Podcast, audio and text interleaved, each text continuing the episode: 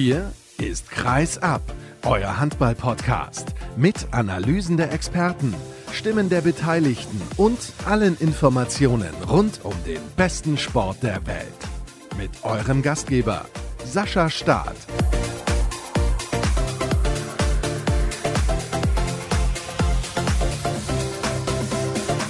Zwei Tage sind rum, das heißt, es gibt die nächste Sendung unserer großen Saisonvorschau. Hallo und herzlich willkommen. Auch heute freue ich mich wieder, dass ihr eingeschaltet habt. Wir befinden uns in der Region Hochdeutsch. Und wo wird Hochdeutsch gesprochen? Das klassische natürlich in Hannover und deswegen sage ich Hallo an den Experten zur TSV Hannover Burgdorf von der Matzak Sportunit. Simon Lange, hallo. Hallo Sascha, ich grüße dich. Und wir sprechen über einen Verein, wo viele sagen, er befindet sich im Umbruch, aber wenn wir das gleich mal im Detail besprechen, merken wir, das ist fast gar nicht so. Wir blicken aber zunächst mal zurück auf die vergangene Spielzeit und da fällt auf, elfter Platz, ja, nicht so gelaufen nach dem Geschmack der Recken. Und übrigens fällt mir auch auf, und da kannst du direkt was zu sagen, Davor das Jahr Vierter, 13., 6., 11., 7., 13., 8. Also sie haben eigentlich immer ein eher schlechtes Jahr und dann ein gutes. Wie kommt das eigentlich und was hat das gegebenenfalls auch mit der vergangenen Spielzeit zu tun? Eine sehr gute Frage, die stellen wir uns hier jedes Jahr auch und auch an die Recken und es gibt keine plausible Erklärung dafür.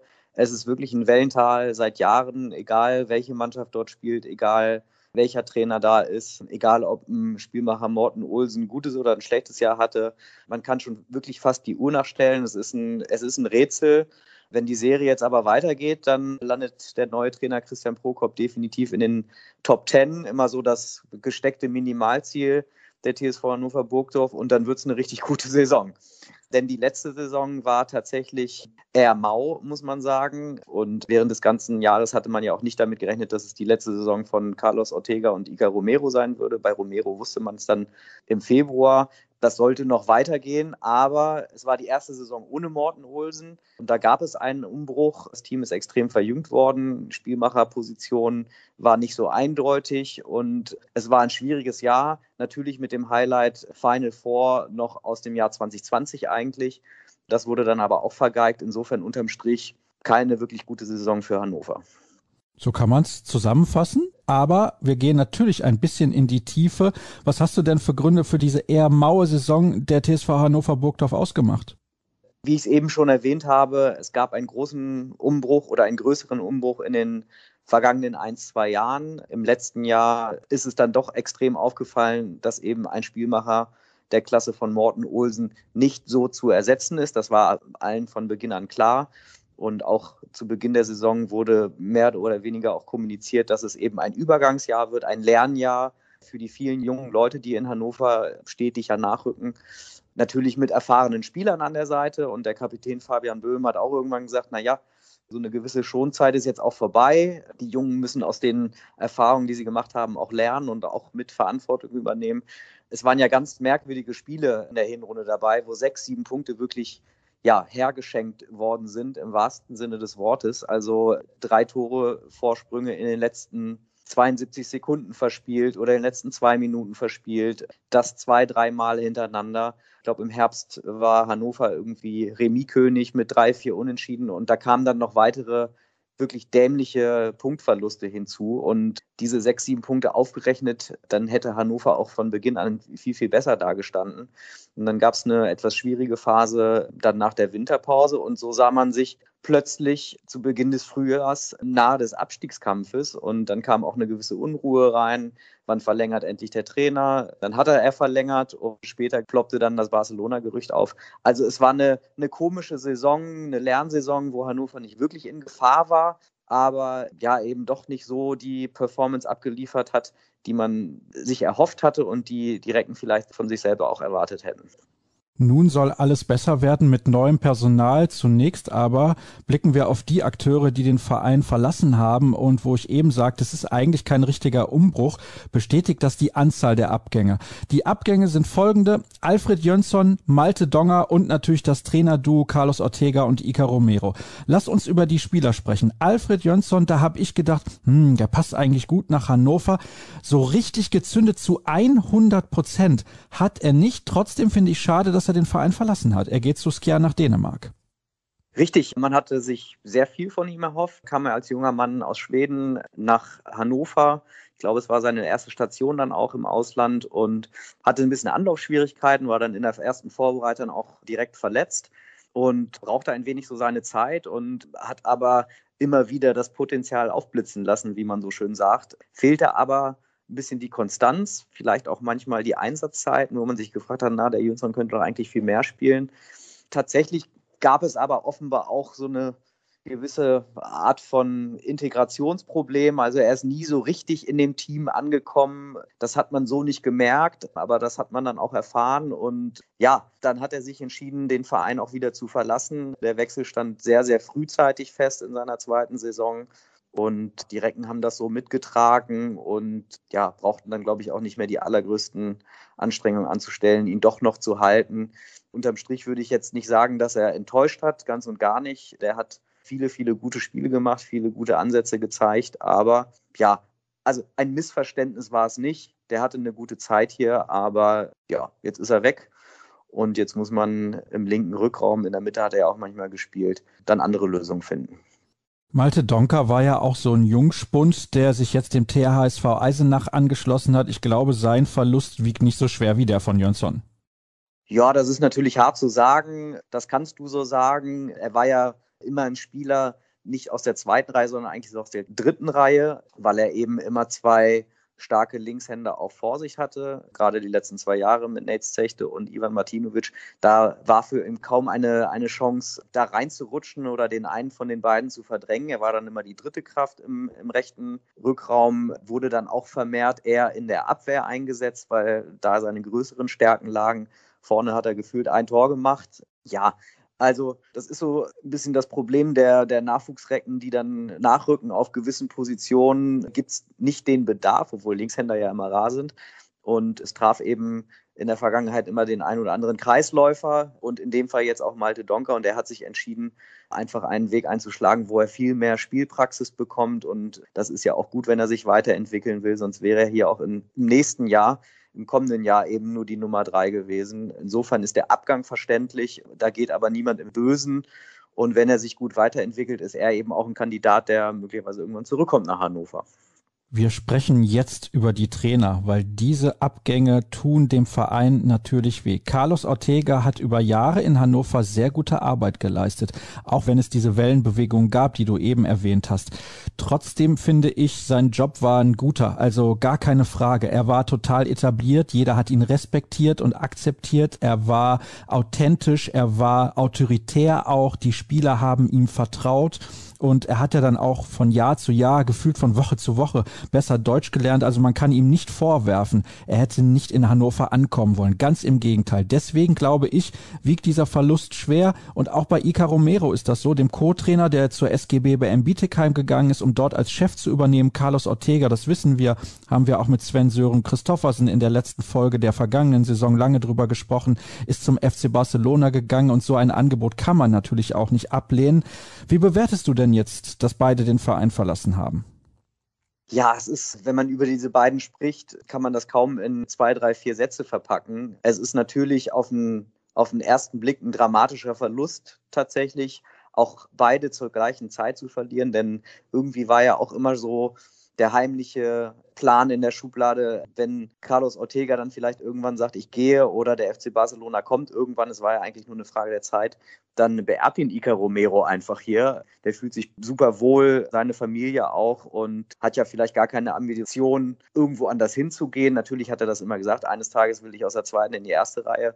Aber fühlt, funktionierte das so weiter und dann war es auch ein gewisses Pokerspiel. Ne? Also Ica hat dann für sich entschieden im Winter, okay, jetzt gehe ich meinen eigenen Weg, Carlos bleibt hier noch oder wird wahrscheinlich bleiben, dann trete ich jetzt in die erste Reihe und da kam das Bietigheim-Angebot ja wie gerufen und die Recken haben ihn gehen lassen im Glauben, dass sie Carlos Ortega zwei weitere Jahre behalten, der dann auch im Februar endlich seinen Vertrag verlängert hat. Im Hintergrund spukte aber immer der FC Barcelona herum und dann ist das eingetreten, was man ahnte, dass es irgendwann passiert, aber eben nicht zu dem Zeitpunkt. Ja, der FC Barcelona klopft an und da kann kaum einer Nein sagen. Yogi Bitter hat, glaube ich, Nein gesagt, aber Carlos Ortega konnte zu seinem Herzensverein nicht Nein sagen und dann war relativ schnell klar, okay, der wechselt dorthin.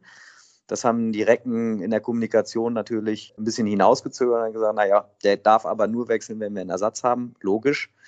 Aber am Ende ist es dazu gekommen und die Recken haben in Christian Prokop, glaube ich, einen sehr guten Ersatz gefunden. Aber nichtsdestotrotz haben, wie du es eingangs gesagt hast, diese beiden Hannover sehr geprägt, dieses spanische Duo. Und menschlich war das auch überragend. Wir werden sehen, wie sich ja, wie sich das jetzt zeigt, wie diese neue Zeitrechnung jetzt ab diesem Sommer ja, sich in Hannover entwickelt, ohne diese beiden. Kann denn Christian Prokop dieses Duo ersetzen? Er lässt ja einen komplett anderen Handball spielen, das muss man schon so sagen. Das weiß ich gar nicht, ob der Handball komplett anders ist. Und er könnte ihn auch gar nicht, glaube ich, innerhalb dieser kürzesten Zeit komplett umkrempeln. Wenn er das täte, würden vielleicht am Anfang ganz viele Ergebnisse fehlen. Also der wird bestimmt nicht alles ändern und tut es auch nicht. Natürlich hat er Interesse und auch den Ehrgeiz, das Team weiterzuentwickeln und nach seinen Vorstellungen auftreten zu lassen.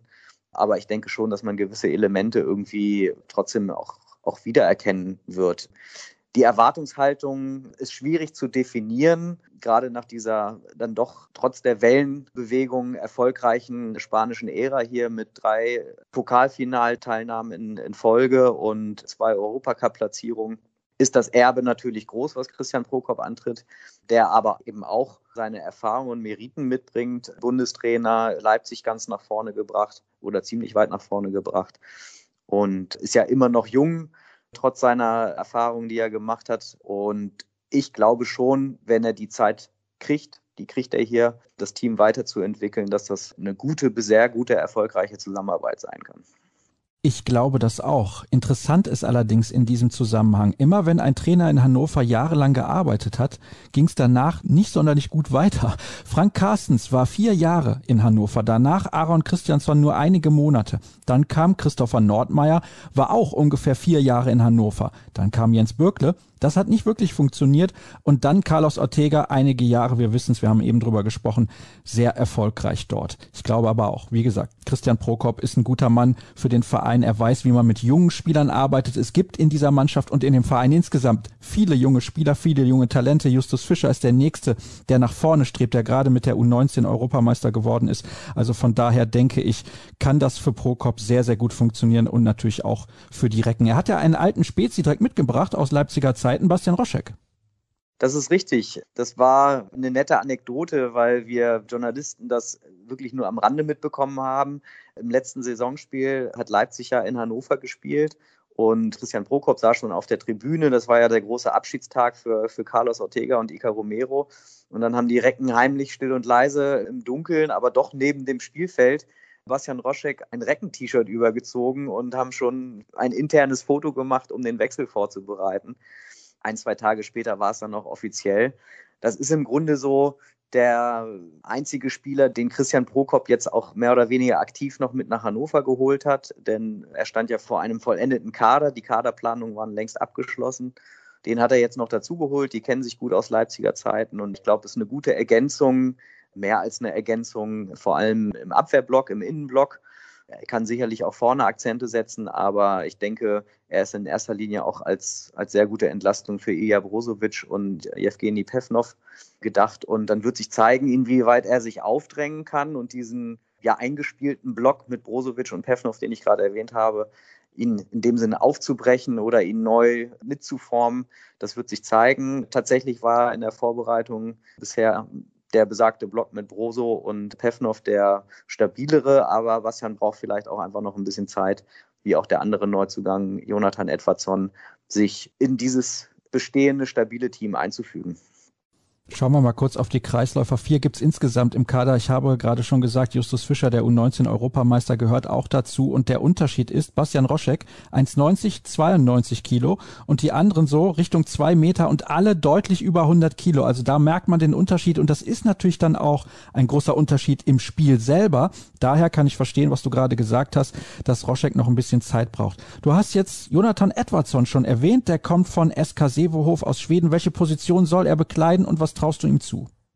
Eindeutig die Rolle des Spielmachers. Und zwar, so war es in der Vorbereitung jetzt auch zu sehen, so wie es bei Morten Olsen lief, im Angriff. Natürlich ist er auch mal in der Abwehr im Einsatz, aber dann vielleicht, weil der fliegende Wechsel nicht klappt. Definitiv auf der Spielmacherposition. Dafür ist er geholt.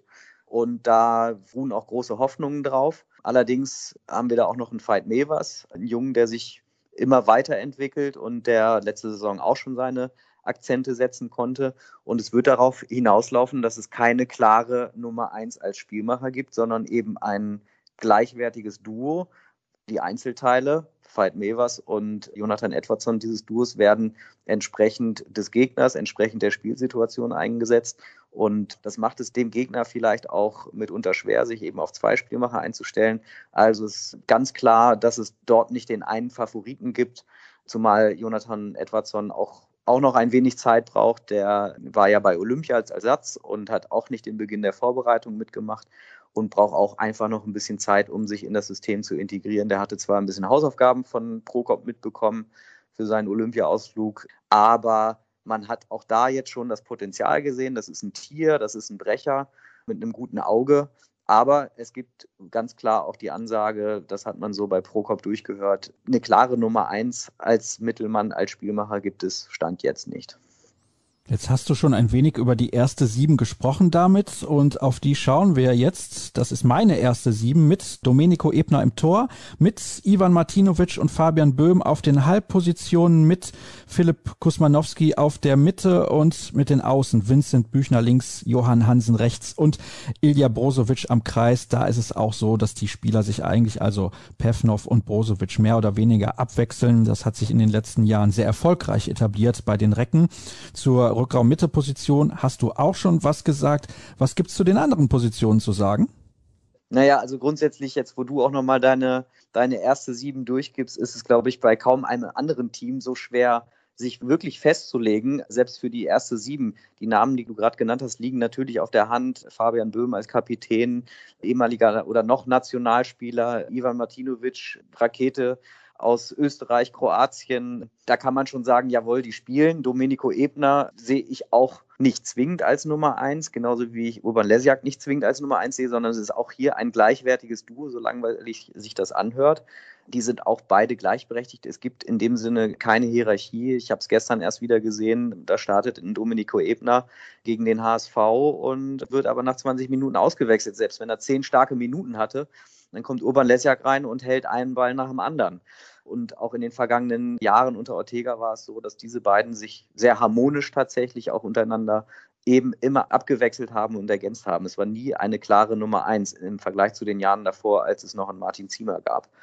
Ich glaube, wenn wir über die Außen reden, sind die Positionen klar. Rechts außen Johann Hansen, Doppelweltmeister, Silber jetzt bei Olympia gewonnen, immer mehr Spielanteile auch in der Nationalmannschaft. Wechselt leider im nächsten Jahr, in einem Jahr schon nach Flensburg. Auch dieser Wechsel steht schon fest großer Verlust, aber dann gibt er hoffentlich die Saison nochmal richtig Gas.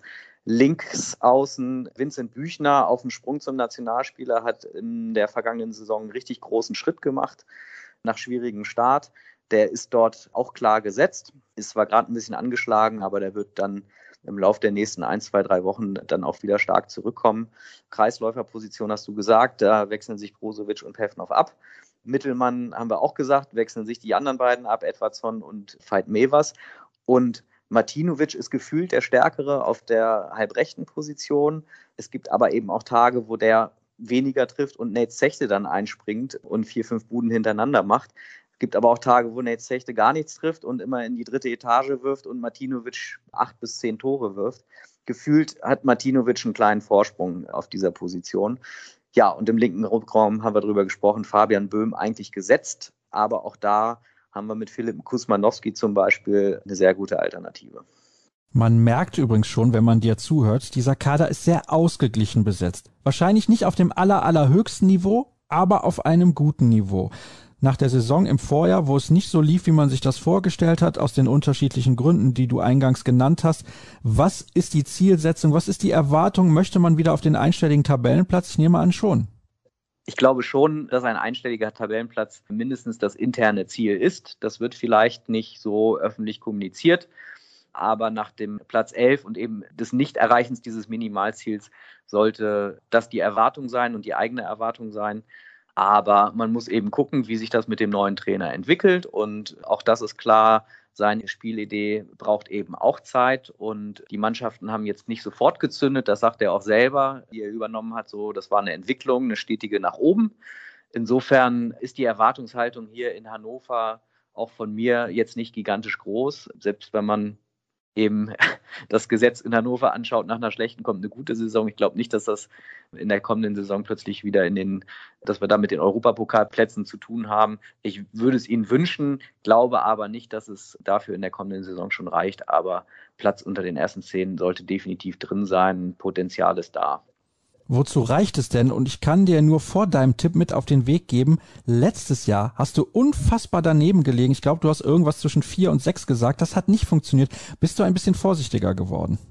Das würde ich aber gerne nochmal nachhören, dass ich wirklich den Platz vier erwähnt habe. Ich glaube, ich habe optimistisch fünf, sechs, sieben oder so gesagt oder sechs, sieben, egal.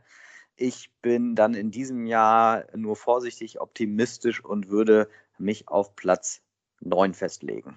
Ich hab es fast geahnt. Gerade noch so einstellig. Simon, hör gerne noch mal rein. Hörerzahlen können gerne steigen bei Kreis. Das ist gar kein Problem. Also die Vorschau der Vorsaison ist ja auch noch verfügbar und Danke für deine Expertise. Ich bin sehr gespannt, wie das auch läuft mit Christian Prokop. Freue ich mich sehr, diese Mannschaft spielen zu sehen und ob er seinen Handball nicht der Mannschaft aufzwingen kann. Das ist die komplett falsche Formulierung. Aber ob sie sich einander anpassen, das ist ja dann schon keine leichte Aufgabe. Das war's mit dem ersten Teil der heutigen Sendung Region Hochdeutsch. Wir haben noch zwei Vereine, über die wir sprechen wollen und der nächste heißt GWD Minden.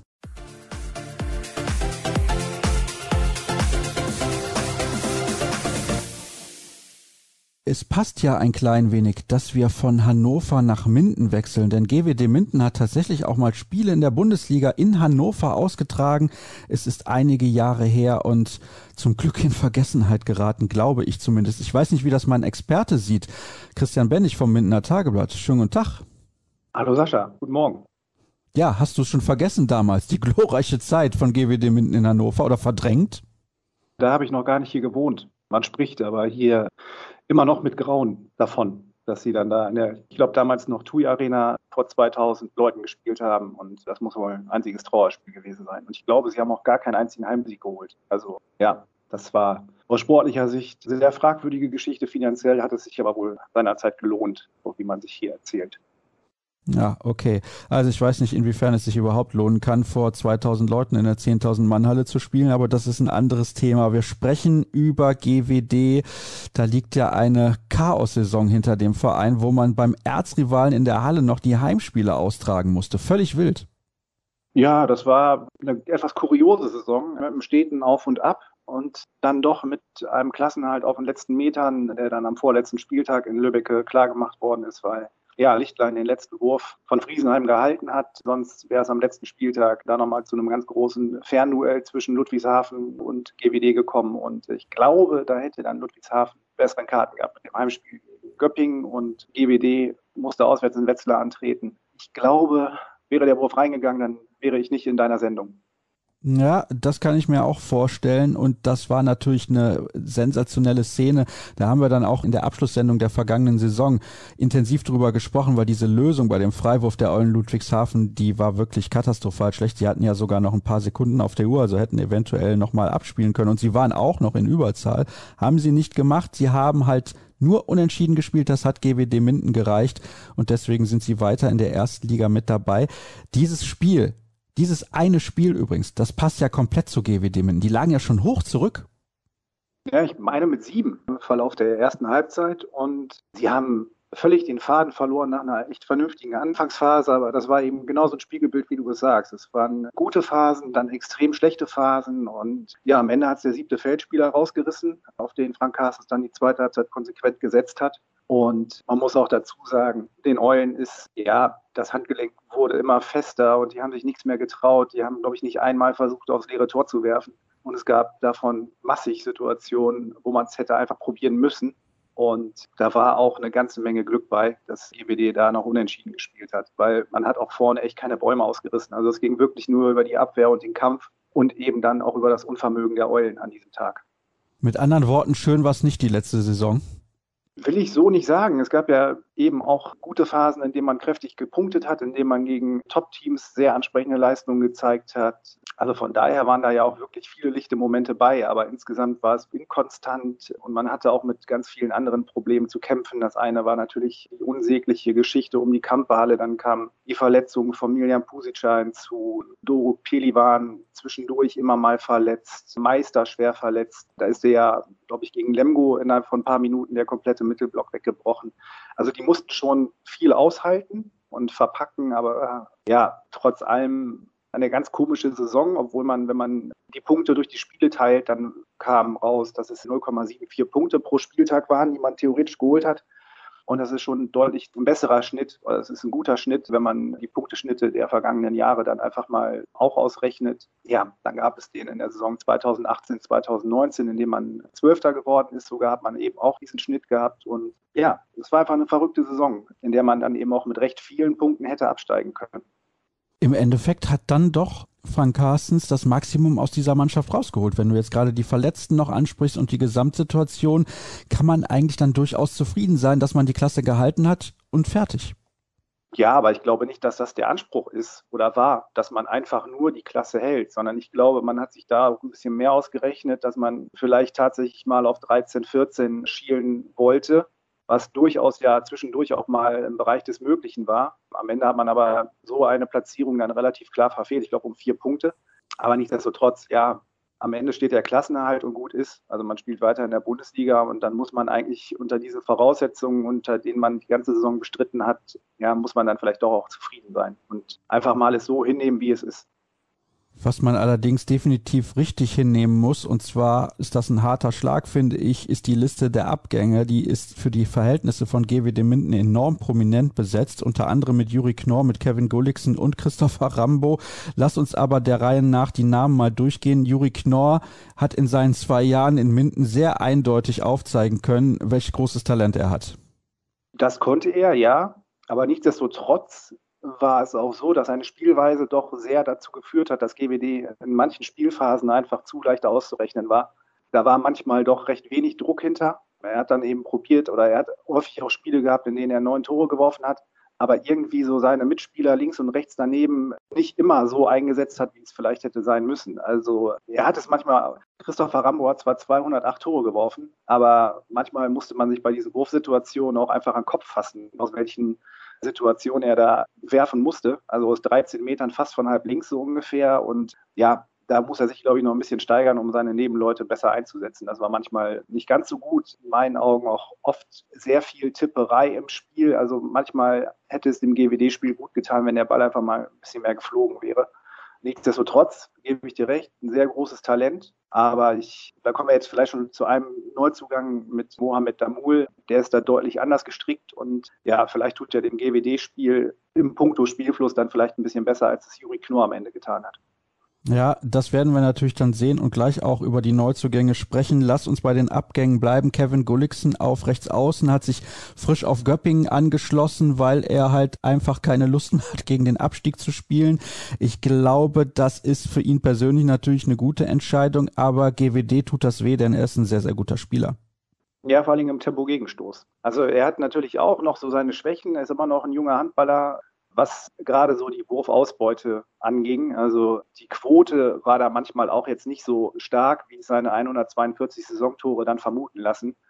Ja, aber ich gebe dir recht, das ist schon, also Kevin Gulliksen auf rechts aus ist ein herber Verlust, ja.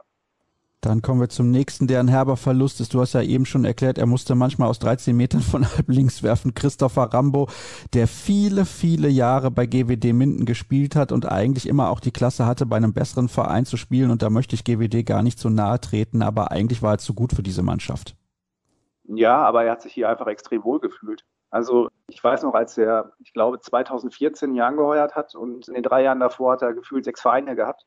Das muss man dann eben auch einfach mal GWD zugutehalten. Ne? Also, dass er sich hier in der Stadt und im Verein einfach sehr wohl gefühlt hat und da dann sicherlich auch besser dotierte Angebote und von sportlich höherwertigen Vereinen ausgeschlagen hat und stattdessen GWD die Treue gehalten hat und auch zweimal mit in die zweite Bundesliga gegangen ist. Also, wie gesagt, das muss man Christopher Rambo einfach hoch anrechnen und ja, einwandfreier Typ. Der ist nicht im Ansatz zu ersetzen. Ja, das Spiel war natürlich sehr Rambo-lastig. Das könnte jetzt vielleicht auch eine Chance sein, aber prinzipiell, man mit seiner Klasse, er ist ja auch von Jahr zu Jahr kompletter geworden. Er hat sich ja stetig verbessert, er hat sein Abwehrspiel verbessert, er hatte eine bessere Wurfauswahl, auch wenn ich gerade mal gesagt habe, dass er aus manchen kuriosen Situationen geworfen hat. Die Streuung im Wurf ist auch sehr viel geringer geworden. Zusätzlich hat er gelernt, mit dem Kreisläufer zu spielen und Kevin Gulliksen hat, glaube ich, auch nicht wenig von seinen Pässen profitiert. Und ja, von daher, das ist schon ein Schlag ins Kontor, dass Rambo nicht mehr für GWD spielt, obwohl man sagen muss, die Motive für seinen Wechsel zurück nach Norwegen sind durchaus nachvollziehbar und der Verein war da, glaube ich, schon ganz, ganz lange eingeweiht in diese Pläne, dass er sagt, also wenn Kinder in die Schule kommen, dass ich dann wieder zurück in die Heimat gehe. Das war schon lange klar. Dann haben wir drei weitere Abgänge. Simon Strackeljan, Rückraum Mitte, Alexander Pacivalo, Rückraum Mitte und Joshua Ritterbach links außen. Wie sind diese drei Abgänge zu bewerten? Hm, Joshua Ritterbach hat gerade im Saisonendspurt in meinen Augen wirklich richtig gut gespielt. War auch immer ein Typ, der ganz schön Stimmung reingebracht hat, so auf dem Spielfeld. Also ein sehr emotionaler Spieler. Es hat mich ein bisschen verwundert, dass man sehr früh sich festgelegt hat, dass man seinen Vertrag nicht verlängern wird und dafür dann einen Spieler aus der eigenen Jugend hochzieht, auf den werden wir sicherlich auch noch zu sprechen kommen, fand ich ein bisschen verwunderlich, weil in meinen Augen hat er das, was er spielt oder was er kann, hat er hier sehr gut eingebracht und war auch, glaube ich, nicht immer eine einfache Situation für ihn, weil er hat eben auch viel auf der Bank gesessen und wie gesagt, wenn er gespielt hat, kann man da ihm nichts vorwerfen, also immer mit 110 Prozent und irgendwie auch ein bisschen schade, dass er gehen musste. Dann soll ich noch die anderen beiden machen? Ja, ja, sehr gerne, natürlich. Gut, Hachi Walau, der war gar kein Faktor mehr, er war auch andauernd verletzt. Der kam hier in seinen drei Jahren in Minden, kam der irgendwie nie an. Wenn es irgendwie mal so sich andeutete, dass er den Durchbruch schaffen kann, dann kam irgendwie wieder eine doofe kleine Verletzung und dann stand er wieder hinten dran. Und ich weiß nicht, ob er sich auch hier nicht wohl gefühlt hat. Also irgendwie, ja, ich will nicht sagen Missverständnis, aber sportlich tut er tut der Abgang halt nicht weh. So, es war hart, wenn man das so sagen muss, aber so ist es nun mal. Bei Simon Strakeljan ist es so, ist ein Spieler, der aus der eigenen Jugend kam, über die zweite Mannschaft sich dann auch in den Profikader gespielt hat und der auch in wichtigen Spielen im vergangenen Jahr hinter Juri Knorr eben auch Akzente setzen konnte. Und ich habe ja gerade so ein bisschen Juri Knorrs Spielweise kritisiert, dass ich gesagt habe, es war zu viel Tipperei und manchmal zu viel Individualismus. Simon Strakeljan war einfach völlig unspektakulär als Spieler, aber da lief der Ball zügig, das hatte Hand und Fuß, er hatte sich an das System gehalten und da war schon oft erkennbar, dass Christopher Rambo deutlich bessere Wurfsituationen hatte, weil sich dort einfach sehr viel mehr ans System gehalten worden ist. Und ja, Simon wollte mehr spielen. Bei GWD konnte man das scheinbar nicht zusichern und dementsprechend geht er jetzt den Weg in die zweite Bundesliga zum TuS Ferndorf. Ich glaube, das ist auch die richtige Entscheidung. Der TuS Ferndorf ist ja ein absolut solider Zweitligist. Da wird er schon zurechtkommen, denke ich zumindest. Dann haben wir ja alle Abgänge abgefrühstückt und kommen zu den Neuzugängen. Und der erste, über den ich mit dir sprechen möchte, ist Niklas Pitschkowski, der auch Verletzungssorgen hatte in den letzten Jahren in Leipzig. Das macht mir so ein bisschen Bauchschmerzen bei seiner Verpflichtung, denn ich glaube, sonst würde er ganz gut reinpassen. Also passt er mit Sicherheit. Ja, er ist vor allen Dingen ein sehr erfahrener Spieler, der schon sehr viel erlebt hat. Und ein Kollege hatte letztens über ihn geschrieben, so ein bisschen Vater der Kompanie, weil es eben doch noch sehr viele junge Spieler gibt und eben auch sehr viele neue Spieler, die jetzt zu GWD hinzugestoßen sind. Und die Verpflichtung hat man hier so im Umfeld ein bisschen kritisch gesehen, also gerade so bei den Fans. Man hat sich so gefragt, ja, was will ich mit dem? Der ist kein richtiger Mittelmann, der ist aber kein richtiger Halblinker und werfen kann er auch nicht so richtig mit seiner Schulter. Aber ich glaube, dass er auf der Mitte eine echt gute Ergänzung sein kann, gerade mit seiner Erfahrung, wenn er denn fit bleibt. Klopf auf Holz, dann mit dem nächsten Neuzugang, über den wir sicherlich gleich sprechen werden, mit Damul. Und ja, verteidigen kann Pitschkowski ja auch. Und nach seiner Schulterverletzung, als er die auskuriert hat, hat er ja in Leipzig eigentlich auch sehr gute Momente gehabt, als die ja noch diverse Verletzungsprobleme hatten. Und da hat er auch gezeigt, dass er für jede Mannschaft ein sehr wertvoller Spieler sein kann. Nichtsdestotrotz glaube ich, wäre diese Schulterverletzung bei Pitschkowski nicht aufgetreten, hätte, glaube ich, GWD auch keine Chance gehabt, ihn zu verpflichten. Dann lass uns doch über Mohamed Damul sprechen. Tunesier, 1,83 groß, 98er Jahrgang. Was ist von ihm zu erwarten? Ich glaube, man hat relativ große Hoffnung, dass er in Minden richtig zündet. Ja, also vor allen Dingen hat man spektakulären Handball von ihm zu erwarten. Also ist ein unglaublich guter 1 gegen 1 Spieler. Das, was ich bisher von ihm gesehen habe, dann hat er auch die eine oder andere Wurfvariante drauf, also auch einen sehr gefährlichen Hüftwurf, was man mal auf diversen YouTube-Videos auch sehen konnte. Flink auf den Beinen, gut bei 1,83 vielleicht jetzt auch nicht so verwunderlich, unglaublich trainiert, also besteht quasi nur aus Muskeln und hat auch Spielwitz, spielt gerne mit dem Kreisläufer und der Ball läuft sehr schnell durch die GWD rein. Also das, was ich bisher bei den Testspielen gesehen habe und das hat mir eigentlich schon ganz gut gefallen.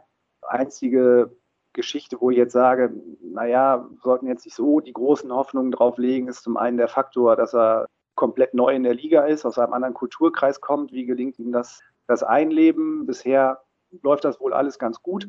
Und das nächste ist, er wird die ersten zehn oder zwölf Spieltage so ein bisschen ein unbeschriebenes Blatt sein für viele gegnerische Abwehrreihen, aber die schlafen ja auch alle nicht auf dem Baum, sondern werden sie ja auch viel Videos gucken in der Vorbereitung auf die GBD-Spiele und dann werden sie sicherlich den einen oder anderen Move dann schon im Kopf haben und den dann auch besser verteidigen, als es zum Beispiel der Tussel Lübbecke geschafft hat im Spiel um Platz drei beim Spilo Cup als Damul, als es knapp wurde, sich fünfmal den Ball genommen hat, fünf Tore im Stück erzielt hat und so ja, den Testspiel gegen Lübbecke da dingfest gemacht hat.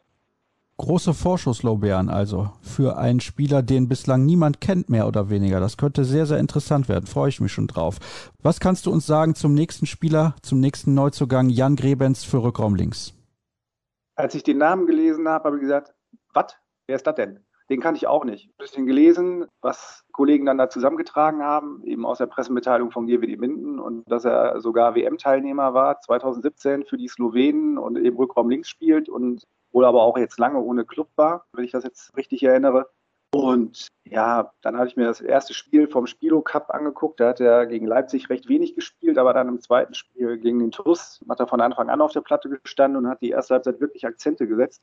Und ich meine sechs Tore geworfen, die aber auch allesamt blitzsauber aus dem Rückraum, eins gegen eins. Ja, auch eine ganz, ganz gute Palette, die er da drauf hat und verteidigt auch auf halb. Also von daher positiv überrascht. Jetzt wird man sehen, wie sich das weiterentwickelt. Also ist jetzt nicht der absolute 1A-Spieler in der Bundesliga, sage ich jetzt mal, gehört da nicht ins oberste Regal, aber ist solide. Und ja, da musste man jetzt eben handeln im linken Rückraum und vielleicht ist ihm da auch ein Glücksgriff gelungen bei GWD mit Jan Grebens. Mal gucken. Hat ja auch nur ein Jahr Vertrag. Also schauen wir dann mal nächstes Jahr, was da draus wird.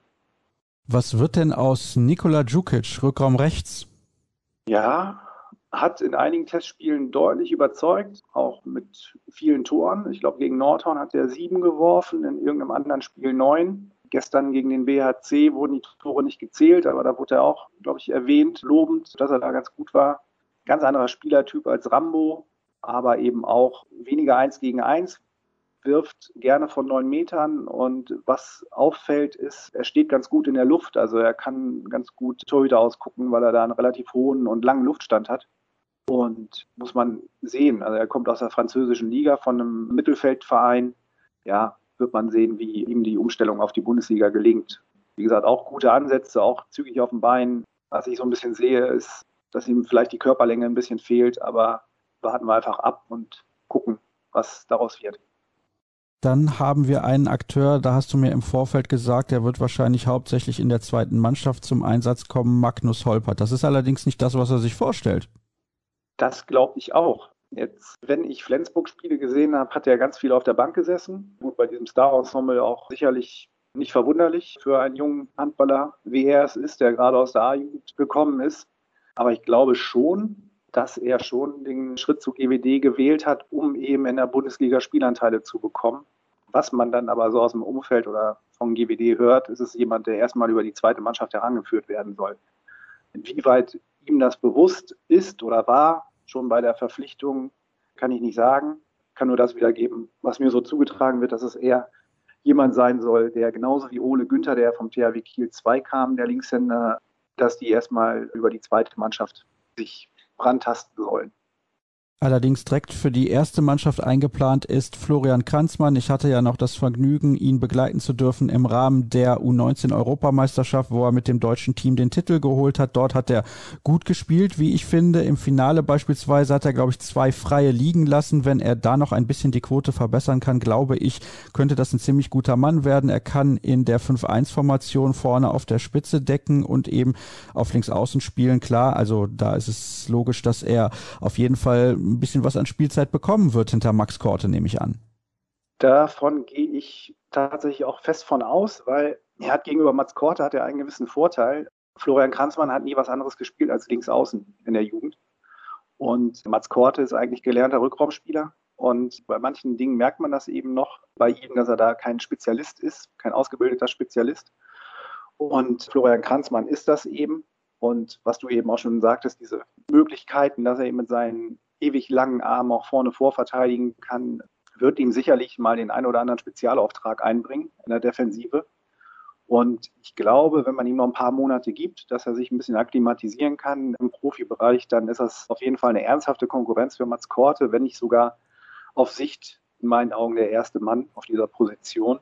Und da denke ich, hat man sich einfach für das Eigengewächs damals entschieden, dass man ihm auch direkt einen Profivertrag, ich glaube sogar über drei Jahre gegeben hat und nicht so einen Anschlusskadervertrag. Und dass es eben eine gute Möglichkeit war zu sagen, wir geben Ritterbach ab und holen dann Florian Kranzmann hoch, einfach um die Eigengewächsquote weiter hochzuhalten. Ja, also der wird seinen Weg, in meinen Augen wird er seinen Weg machen.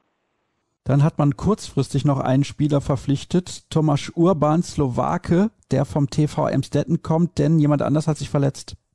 Genau, auch beim Spielothek Cup hat sich Max da in einer relativ unglücklichen Angriffsaktion am Knie verletzt, sah überhaupt nicht gut aus, wie er vom Feld rumpelte oder beziehungsweise gestützt wurde. Was da jetzt genau ist, entzieht sich jetzt meiner Kenntnis. Zumindest ist es jetzt wohl so, dass er zwei Wochen erstmal Handballpause machen muss und dementsprechend ist man bei GWD bemüht, da zu handeln, weil hinter Max da würde nur Paul Holzacker stehen, der gerade aus der AU gekommen ist. Verantwortung möchte man ihm jetzt noch nicht auftragen und dann hat man sich ein bisschen umgeschaut und hat Tomasz Urban aus dem Hut gezaubert ein Slowake, der bis zu diesem Sommer noch beim TVM Stetten gespielt hat. Und ja, gestern wirkte er schon mit beim Trainingsspiel beim Bergischen AC, das man ja mit neun Toren gewonnen hat. Und da warf er in, glaube ich, 45 Minuten, waren es vier Tore. Und noch hat er den Status als Probespieler, aber ich glaube, er hat eine ganz gute Visitenkarte abgegeben und dass man ihn dann zumindest für ein Jahr oder für ein halbes Jahr verpflichtet, das ist jetzt, glaube ich, auch nur noch eine Frage von, von Stunden wenn diese Sendung ausgestrahlt wird, wird es sehr wahrscheinlich schon offiziell sein. Wir kommen zur ersten sieben. Ja, das ist natürlich jetzt alles ein bisschen schwierig. Ich lasse jetzt die Verletzung mal außen vor und beginne mit Malte Semisch im Tor, mit Korte und Star auf den Außenpositionen, mit Lukas Meister am Kreis, Pitschkowski auf der Mitte, Reiski auf halb rechts und Pelivan auf halb rechts. Ich weiß, Christian, da sind natürlich jetzt einige dabei, die angeschlagen sind, die vielleicht längerfristig verletzt sind, aber wenn ich mir den Kader auch insgesamt so anschaue, uh, ich habe Schwierigkeiten damit. Das ist vielleicht nicht die Qualität, die man braucht, um in der ersten Handball-Bundesliga problemlos mitspielen zu können.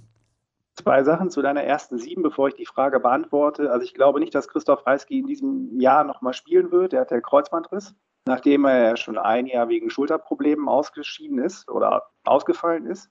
Und Dorot Pedivan hat einen veritablen Knorpelschaden. Also ob der in dieser Saison überhaupt nochmal Handball spielen wird, ist mehr als fraglich. Das heißt so, dass ich auf halb rechts Nikola Jukic setzen würde und auf halb links Jan Grebens. Nichtsdestotrotz, deine zweite Einschätzung, also deine eigene Einschätzung, dass es schwierig wird, sehe ich genauso.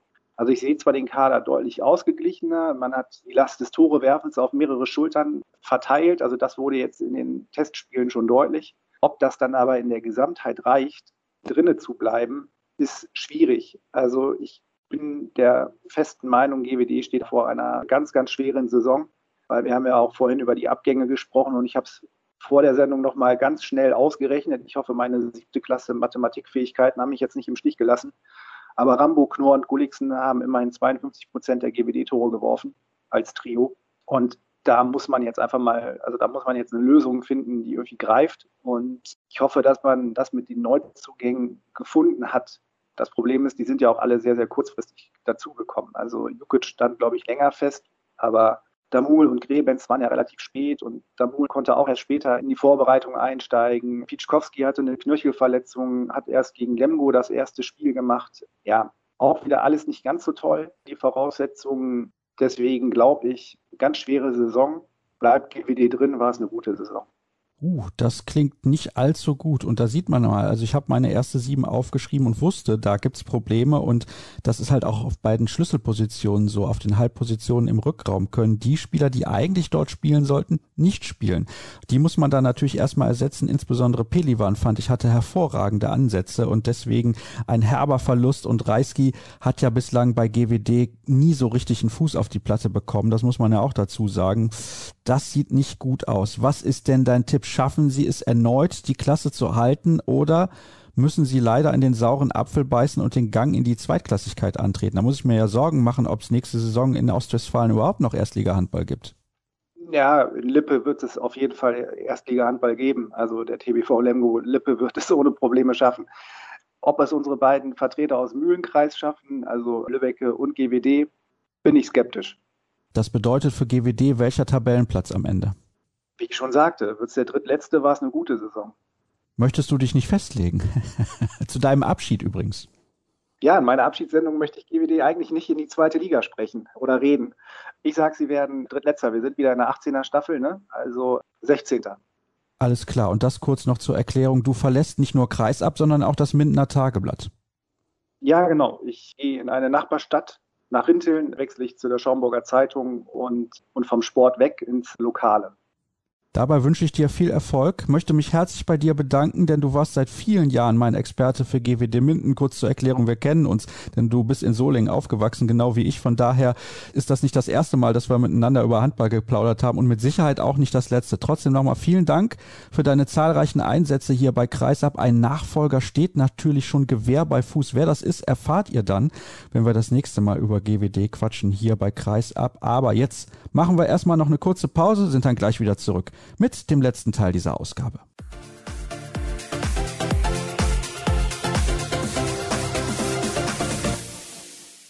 Die Stimmung ist bestens beim Kollegen Jörg Hagemann von der Lippischen Landeszeitung. Wir nehmen auf vor dem Supercup, liebe Hörer. Es ist der letzte Teil der Sendung Region Hochdeutsch. Und wenn wir beim Supercup aufnehmen, bedeutet das, dass natürlich der Meister gegen den Pokalsieger spielt. Und der Pokalsieger der letzten Saison ist der TBV Lemgo Lippe.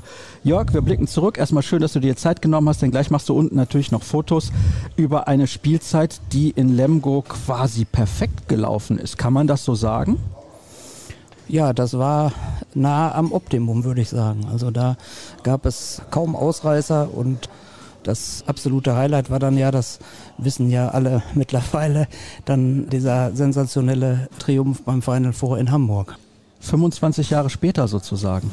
25 Jahre? Ja, nicht ganz, aber das Final Four war ja eigentlich noch aus dem Jahr 2020. Ach so, ja, ja, ja, genau. Also, ja, Pokalsieger 2020 nennt man sich jetzt. Also ist auch ein bisschen skurril. Aber ja, es war eine gigantische Geschichte. Da hat ja keiner mit gerechnet. Und da sind die Leute auch in Lemgo nach wie vor noch total angefixt von. Und ich hoffe, dass sich das auch jetzt im Zuschauerzuspruch dann irgendwie niederschlägt.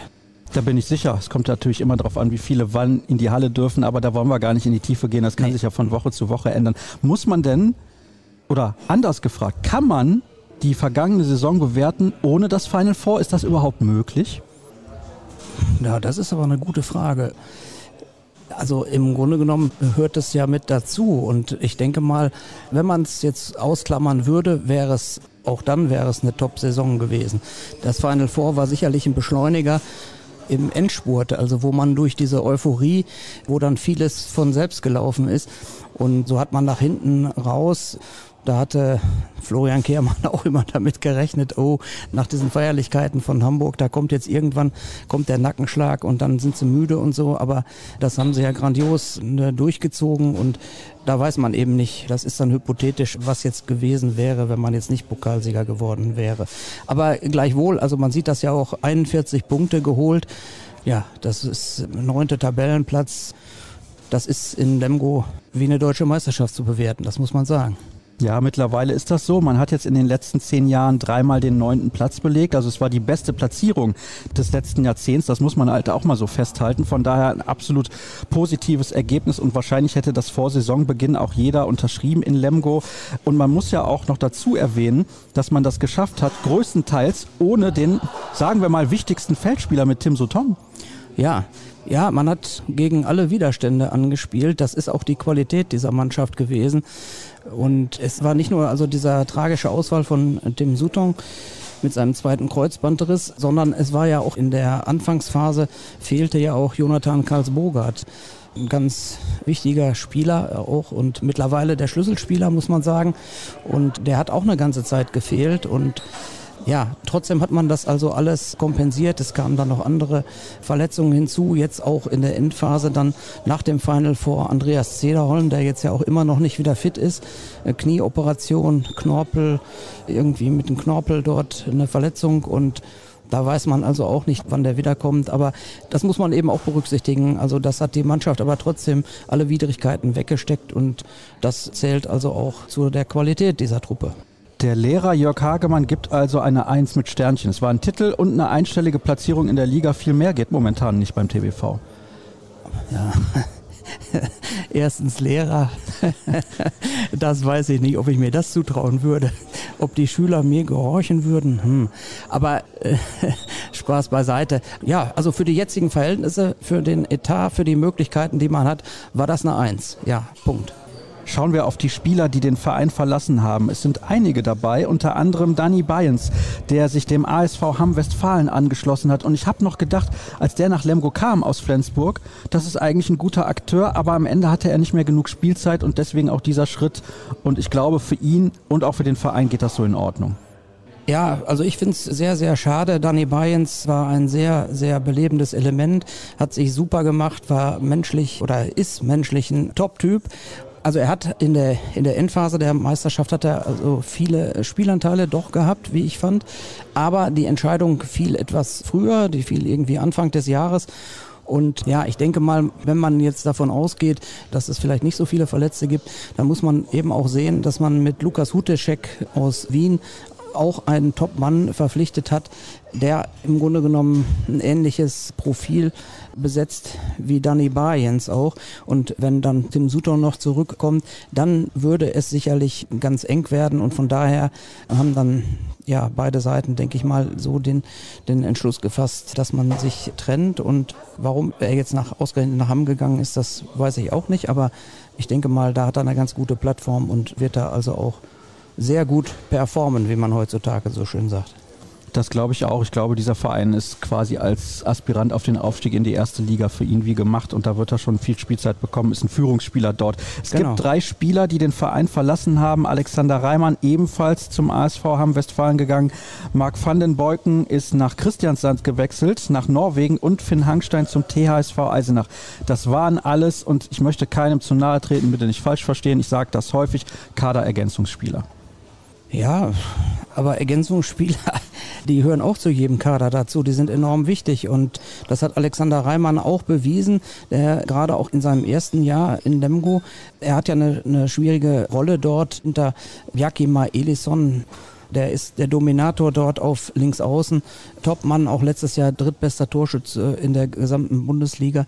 Und da ist es natürlich schwierig für so einen jungen Spieler da, ja, viele Spielanteile zu ergattern. Zumal Alexander Reimann also auch verletzungsmäßig im vergangenen Jahr auch die Seuche am, am Knie hatte sozusagen und da also kaum gespielt hat. Ich denke mal, für ihn ist das jetzt auch richtig und wichtig, dass er da in Hamm richtig von alleine gelassen wird. Also der wird sich auch auf jeden Fall durchsetzen, ist ja Junioren-Nationalspieler und ich halte da große Stücke. Der wird seinen Weg machen, da bin ich ziemlich sicher.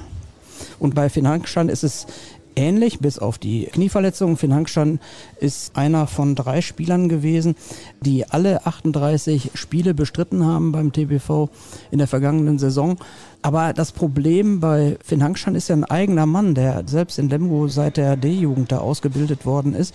Und er hat natürlich also kaum Spielanteile in der Abwehr bekommen. Also ich denke mal, das ist jetzt auch eine der Hauptaufgaben, dass er in Eisenach dort also eine gewisse Robustheit auch erlangt und auch in der Abwehr seine Spielanteile bekommt. Im Angriff hat er in Lemgo also auch sehr häufig sehr gute Entscheidungen getroffen, auch in der Crunch-Time und er war auch ein, guter Faktor, ein belebendes Element beim 7 gegen 6 Spiel, was Florian Kehrmann ja auch gerne einsetzt.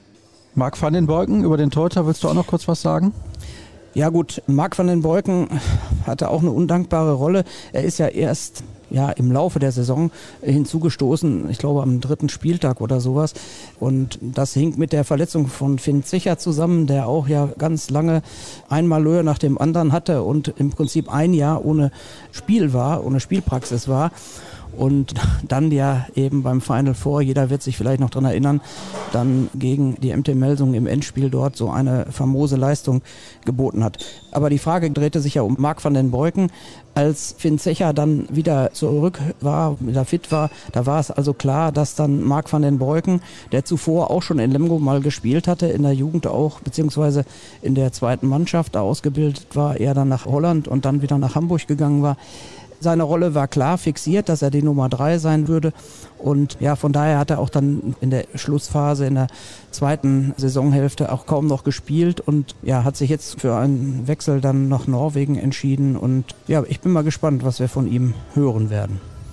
Dann haben wir noch zwei Akteure die ihre Karriere beendet haben, aber aus unterschiedlichen Gründen. Bei Jari Lemke ist es leider eine schwere Verletzung oder auch mehrere und bei Christoph Teuerkauf muss jetzt ja irgendwann mal Schluss sein. Kommt er dann nochmal zurück und ein paar Worte natürlich auch noch zu Jari Lemke, der halt leider aus gesundheitlichen Gründen seine Laufbahn beenden muss.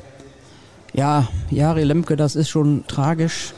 Drei Kreuzbandrisse und er hat das dann eingesehen, also er hat unheimlich gekämpft, auch nach dem zweiten Kreuzbandriss, dass er wieder den Anschluss fand. Ja, das ist natürlich ein, ein schwerer Schicksalsschlag. Aber Jari bleibt erstmal in Lemgo, wird dort eine Ausbildung machen und was toll ist, was ich gut finde, dass er da in die Tradition seiner Eltern einsteigt und also auch als Jugendtrainer sich in Lemgo um die C-Jugend kümmert. Also das finde ich eine gute Sache. Der bleibt dem Verein erhalten. Ebenso wie Christoph Teuerkauf, der jetzt als Jugendkoordinator fungiert und als Co-Trainer bei der Bundesliga A-Jugend auch mit noch auf der Bank sitzt. Das ist schön übrigens, dass man die ehemaligen Spieler so mit einbindet. Insbesondere bei Jari Lemke freut mich das sehr. Ja, bei Teuer freut es mich auch. Aber nein, nein, das, das ist immer gut. Und ja, muss man mal sehen, wie die Jungs da auf dem zweiten Karriereweg, wie die sich da weiterentwickeln. Einen Neuzugang hast du eben schon erwähnt. Das ist Lukas Huticek. Der kommt von den Fivers Margareten aus Österreich, genauer gesagt aus Wien, aus der Hauptstadt. Du hast auch schon angedeutet, welche Rolle er einnimmt. Was ist er für ein Typ? Hattest du schon die Gelegenheit, mit ihm zu sprechen? Ist natürlich für ihn auch relativ simpel mit der Sprache. Das ist kein Problem, sich zu integrieren. Wobei, wir erinnern uns, an die Hölle von Bitola. Da hast du mal erzählt von Marc Baumgartner, dem Schweizer. Der kannte zwar auch die Sprache, aber da gab es ein bisschen Probleme mit der Integration. Wie läuft das mit ja. Lukas Hutecek? Also, soweit ich das mitbekommen habe, läuft das tadellos. Also, ja, ich habe mich mit Lukas Hutecek schon einmal unterhalten dürfen und er machte einen sehr reflektierten, einen sehr angenehmen und überlegten Eindruck und Florian Kehrmann hat ihn auch von Anfang an jetzt in der Vorbereitung gleich vom ersten Spiel an auch hinten in die Abwehr gestellt, im Mittelblock, dass er da reinwachsen soll. Und ich glaube, man muss ihm ein bisschen Zeit geben. Er hat selber gesagt, also er ist nach Lemgo gekommen, jetzt er hat sich für Lemgo entschieden, weil er weiß, weil man ihm zugesichert hat, dass er eben also auch Fehler machen darf, dass er jetzt nicht so massiv unter Druck ist, wenn er jetzt da ein, zwei Fehler macht, dass er sofort wieder runter muss und so. Also der Mann ist 21 Jahre alt, gerade jetzt im Juli erst 21 geworden und ist schon zweimal Handballer des Jahres in Österreich. Das sagt eigentlich auch schon eine ganze Menge aus und ich bin gespannt. Also Florian Kehrmann hat schon manches Juwel in den letzten Jahren geschliffen und da muss man mal sehen, wie der Weg von Lukas Hutecek jetzt hier in Lemgo weitergeht. Was sagst du denn zu Kian Schwarzer? Ist natürlich ein prominenter Name, insbesondere in Lemgo. Sein Vater Christian Blecki Schwarzer hat dort auch einige Jahre gespielt. Ein ganz, ganz großer Name im deutschen und auch im internationalen Handball. Ein absoluter Weltklasse-Spieler gewesen. Sein Sohn ist ein ganz anderer Typ ist deutlich kleiner und schmächtiger im Vergleich zu seinem Vater und spielt auch eine andere Position auf links außen, wo du eben ja gesagt hast, es schwer war, für andere hinter Bjarki Maelisson überhaupt Fuß zu fassen. Wie bewertest du seine Situation? Also, was die Größe angeht, da kann er ja noch wachsen. Ist, ist, ja auch erst 22. Aber Spaß beiseite. Die Verpflichtung war natürlich eine große Überraschung, weil Kian hatte man nicht so unbedingt auf dem Radar, würde ich mal sagen. Er hat also in zwei Brücken gespielt, in der dritten Liga und hat dort auch A-Jugend Bundesliga gespielt, aber dort vornehmlich am Kreis Aber er hat in Lemgo ein Probetraining auch gemacht und Florian Kehrmann ist da guten Mutes, dass er ihn dort also auch als Linksaußen auf Bundesliga-Niveau bringen kann. Ob das klappt, das wird man jetzt sehen. In der Vorbereitung hatte er also auch einige sehr positive Ansätze, das muss man sagen. Ne, wer Blackie kennt, der weiß, das ist ein Mann mit großer Leidenschaft und mit unheimlichem Engagement, mit unheimlichem Biss. Und in der Hinsicht denke ich mal, da hat Kian also eine ganze Menge Erbgut mitgenommen. Und ich bin gespannt. Also ist, finde ich, eine tolle Sache. Und da muss man jetzt mal sehen. Er hat auch erstmal jetzt nur einen Einjahresvertrag, da muss man gucken. Das ist schon natürlich ein Riesensprung von der dritten Liga in die Bundesliga und ja, abwarten, würde ich sagen dann wird's Zeit für die erste Sieben, also meine erste Sieben und deinen Kommentar dazu mit Peter Johannesson im Tor, das ist relativ eindeutig. Im Rückraum Jonathan Karlsburgert, Tim Sutton, da wirst du gleich was sagen zu seinem Fitnesszustand und dann auf der halbrechten Position, weil Cederholm eben noch angeschlagen ist, Isaias Guardiola, auf den Außenbahnen Bjarki Edison und Bobby Schagen und am Kreis Redion Guardiola. Bist du damit einverstanden? Was meinst du? Ja, kann ich so unterschreiben, wobei ich sage, also auf rechts außen, da ist es im Prinzip gehops wie gesprungen, ob das jetzt Bobby Schagen ist oder ob das Lukas Serbe ist. Lukas Serbe ist im vergangenen Jahr, ist der explodiert nach meinem Empfinden und hat also eine überragende Entwicklung gehabt. Das ist noch nicht ganz so in der breiten Öffentlichkeit offensichtlich angekommen, aber Luki hat wirklich eine ganz hervorragende Entwicklung genommen, nachdem er da ein Jahr in Ferndorf ja, auf der Weide war, würde ich mal sagen. Und da kommt es drauf an. Also gerade jetzt in der Anfangsphase der Saison, wo Andreas Zederholm noch fehlt, da wird Bobby Schagen sicherlich auch häufiger mal auf der Halbrechtsposition auftauchen. Diese Variante hat Kehrmann in der vergangenen Saison schon häufiger gezogen und die hat auch funktioniert. Also Bobby macht das also wirklich sehr, sehr gut. Und ja gut, Tim Sutton, also im Prinzip ist André Kogut eben der, der Steuermann, der Kapitän, der Spielführer, der Kopf der Mannschaft auch. Aber da muss man jetzt erstmal abwarten. Also zu Anfang wird sicherlich André Kogut dort diese Rolle übernehmen. Aber Tim Sutton wird ja hoffentlich dann wiederkommen. Oktober oder wann auch immer. Genau kann man das noch nicht beziffern oder möchte man das nicht beziffern, um ihn dann auch nicht weiter unter Druck zu setzen. Aber so wirkt er auf jeden Fall kernig, drahtig, wie es besser eigentlich nicht sein kann. Müssen wir nur die Daumen drücken, dass das Knie jetzt eben dann hält.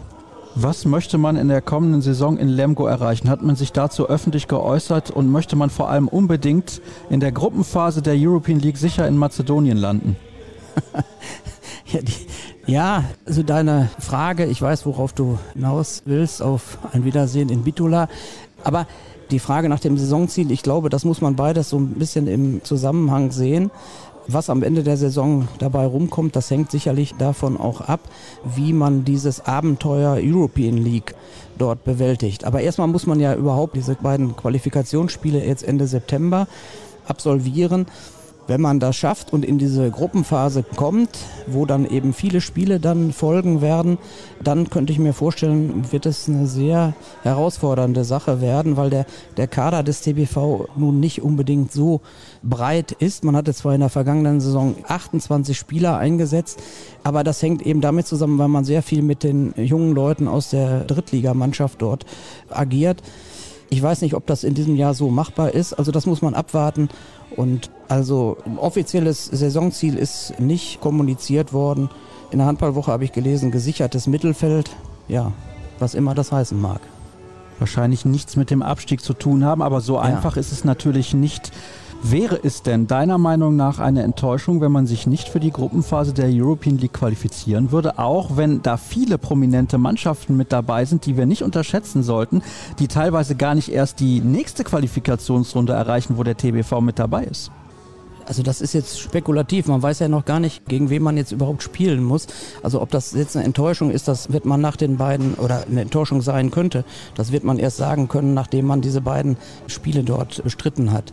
Also da würde ich mich jetzt nicht auf eine Äußerung da einlassen. Also diese European League, das hat ein ganz anderes Format. Der TBV Lemgo hat das letzte Mal vor zehn Jahren europäisch gespielt. Vorher war man hintereinander 16 Jahre ohne Unterbrechung in Europa unterwegs und Von daher weiß man, das war eine ganz andere, dieser ERF-Pokal, das war ein ganz anderer Schnack, als das jetzt ist. Diese European League, die hat schon ein Niveau und das hat man ja letztes Jahr gesehen. Melsungen, die sind schon in der ersten Qualifikationsrunde, sind die schon auf die Bretter gegangen, andere sind gar nicht angetreten. Hannover hat von vornherein verzichtet und so.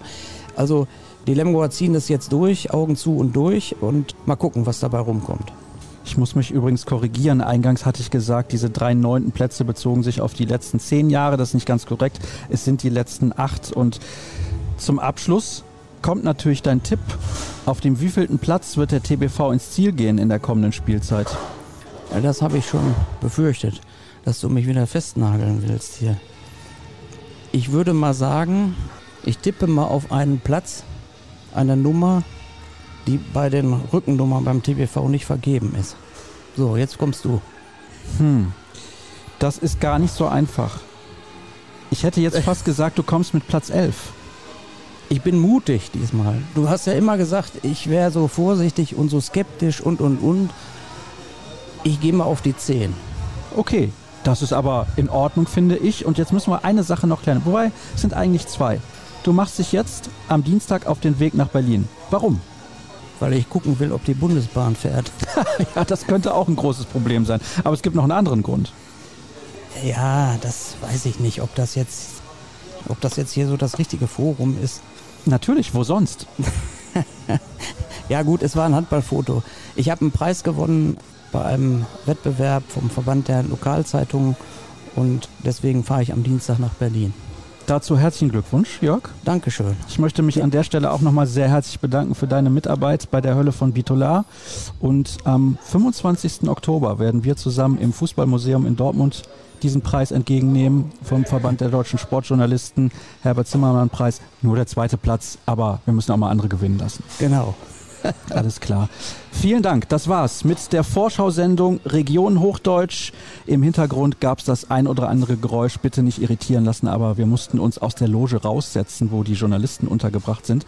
Da wäre es nämlich viel zu laut gewesen. Ich hoffe, das war aber so in Ordnung. Und nochmal danke, dass ihr eingeschaltet habt. Nicht vergessen, alle Infos bekommt ihr bei facebook.com slash kreisab, bei Twitter at kreisab.de sowie bei Instagram unter dem Hashtag und Accountnamen kreisab. In zwei Tagen hören wir uns zur nächsten Vorschau-Sendung, zur letzten dann wieder. Bis dann, tschüss.